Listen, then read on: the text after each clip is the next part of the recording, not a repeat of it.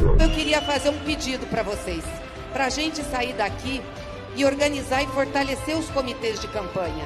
Reúna dois, três vizinhos, amigos, parentes para organizar as atividades aonde vocês vivem, no bairro, na comunidade, aonde vocês trabalham. Não precisamos fazer grandes mobilizações, mas se a gente fizer uma bicicletada, uma roda de viola numa praça, sair entregar santinho no bairro onde a gente mora, conversar com os vizinhos, fazer uma roda de chimarrão, a gente muda as pessoas, muda a cabeça e consegue votos.